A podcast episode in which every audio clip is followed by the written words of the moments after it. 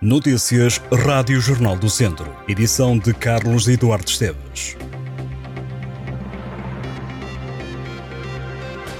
Foi adiada para esta quinta-feira a leitura do acórdão do homem acusado de disparar tiros de caçadeira contra os bombeiros que ocorreram um incêndio numa serralharia em Val de Madeiros, no Conselho de Nelas. A sessão estava marcada para esta quarta-feira no Tribunal de Viseu. O homem de 64 anos, taxista, está acusado de 12 crimes, entre os quais 4 de homicídio qualificado agravado, na forma tentada, e um de homicídio simples agravado, na forma tentada. De acordo com a acusação, na tarde de 16 de fevereiro de 2022, através de uma janela, o homem disparou contra bombeiros voluntários de Canas de Senhorim que foram combater um incêndio numa garagem e serralharia em Valdemadeiros, na freguesia de Canas de Senhorim, no Conselho de Nelas. Um bombeiro foi baleado numa perna, outro no abdômen e um terceiro num antebraço. Também um militar da GNR que estava a fazer cordão de segurança no local foi atingido na coxa, uma mulher ficou ferida na cara. A lista inclui crimes de incêndio, explosões e outras condutas especialmente perigosas, detenção de arma proibida, resistência e coação sobre funcionário agravado e de coação agravados. O erguido está em prisão preventiva. O distrito de Viseu vai contar com dois novos radares em funcionamento a partir de 1 de setembro. Um deles, localizado na A25, será um radar de velocidade média. Com a entrada no mês de setembro, o país terá mais 37 radares em funcionamento.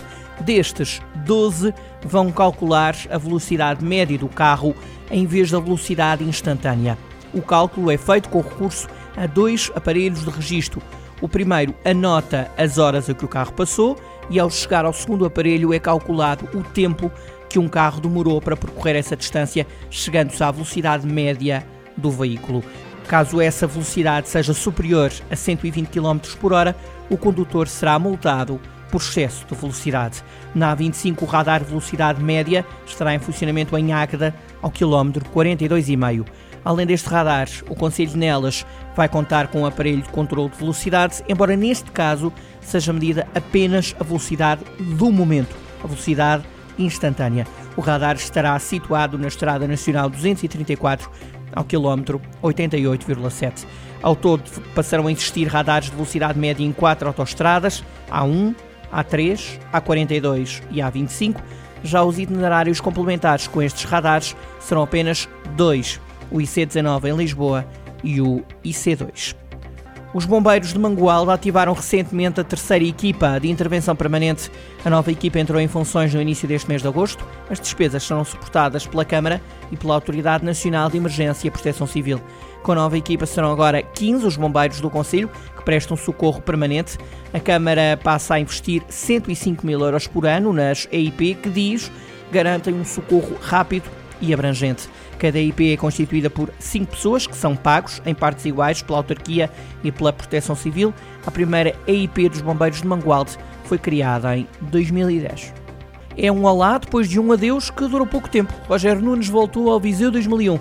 Depois de há poucas semanas ter despedido o clube viziense na altura, o técnico disse sentir que não havia uma aposta suficiente da parte da formação viziense para a equipa sénior feminina dar o passo e subir de divisão. Agora ao Jornal do Centro, Roger Nunes diz que da parte do Visa 2001 foi-lhe manifestada a intenção de uma aposta maior no futsal jogado por mulheres. Será criado o posto de coordenador de futsal feminino e haverá abertura de escalões de formação de futsal feminino. Roger Nunes diz-se muito feliz por voltar e continuar a representar o Viseu 2001.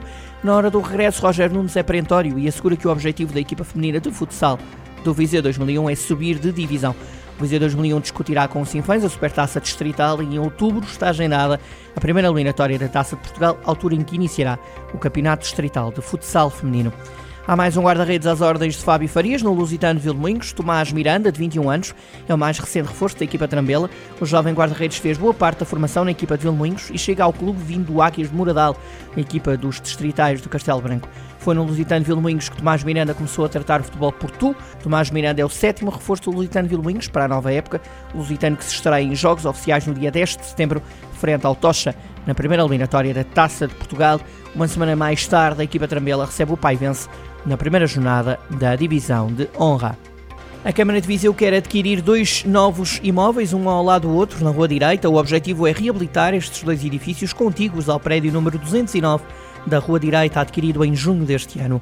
Um dos prédios pertenceu na década de 50 ao pintor António Batalha e serviu de estúdio de fotografia para este artista, a Fotobatalha, nome pelo qual era conhecido este edifício.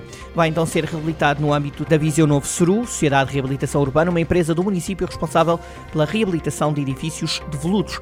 Embora o antigo edifício tenha sido um estúdio de fotografia, ainda não é certo qual a finalidade a dar a este prédio. Ao Jornal do Centro, a responsável de comunicação da Viseu Novo Seru explicou que o edifício comprado em 2021 foi destinado a apartamentos colocados a concurso. Diz a Viseu Novo Seru que o objetivo da Câmara de Viseu é o de dinamizar a Rua Direita, atraindo pessoas e gerando investimento privado no Centro Histórico de Viseu.